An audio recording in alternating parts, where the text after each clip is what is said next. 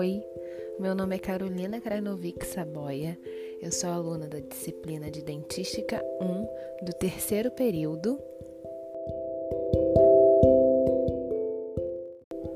Hoje eu vou falar um pouco sobre os materiais restauradores provisórios.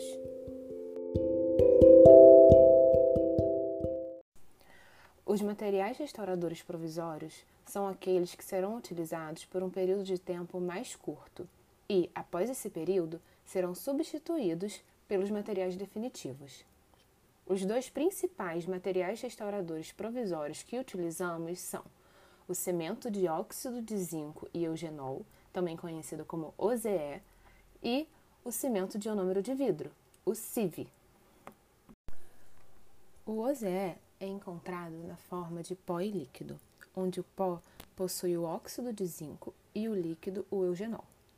Ele possui propriedade terapêutica, ou seja, possui um efeito sedativo e anti-inflamatório. Além disso, também possui ação antibacteriana. É um material de fácil manipulação e biocompatível, ou seja, ele não é tóxico ao tecido dentário. Uma de suas principais vantagens que justificam a sua utilização é a propriedade terapêutica. E além disso, também é um material indicado quando a restauração definitiva a ser substituída for a amálgama de prata.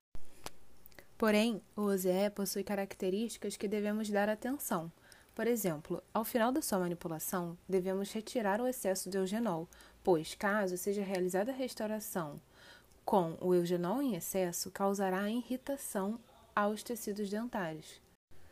Depois da manipulação e inserção na cavidade, se quisermos acelerar o tempo de presa, que varia entre 4 e 10 minutos, colocamos um algodão molhado em cima da restauração. O OZE não é indicado como base para restaurações de resina, em função da sua interferência na polimerização das resinas compostas. O CIV, cimento de ionômero de vidro, é o outro material indicado para as restaurações provisórias, também apresentado na forma de pó e líquido convencionalmente. O CIV possui excelentes vantagens como material restaurador. Seu diferencial é a liberação do flúor.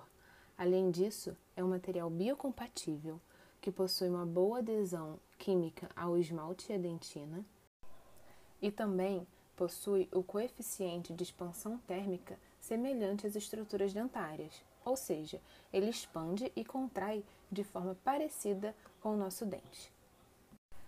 A sua desvantagem é a baixa resistência à tração e ao desgaste. Logo, não suporta grandes cargas oclusais. Ele também é um material solúvel no meio bucal, então devemos proteger o material com um verniz para que ele não absorva ou perca água para o meio. O CIV é o material provisório indicado quando formos utilizar a resina composta. Porém, a sua manipulação é mais delicada e sensível. Para inserção na cavidade, devemos utilizar uma seringa especial, do tipo Centrix. Depois da inserção, aguardamos o seu tempo de presa e então protegemos a restauração com uma camada de verniz em função da sua solubilidade. O tempo de presa inicial é aproximadamente 7 minutos. Porém, podemos observar clinicamente a presa através da alteração do brilho. Assim que inserimos o sieve na cavidade, ele é bem brilhoso e vai ficando opaco ao atingir a presa inicial. Essas são algumas das características importantes desses dois materiais de restauração provisória. Lembrando que a cavidade deve estar limpa e seca antes de receber qualquer material restaurador, para que ocorra uma boa adesão e não ocorram reações indesejadas que possam prejudicar as restaurações. Espero que tenha gostado. Obrigada pela atenção e até a próxima.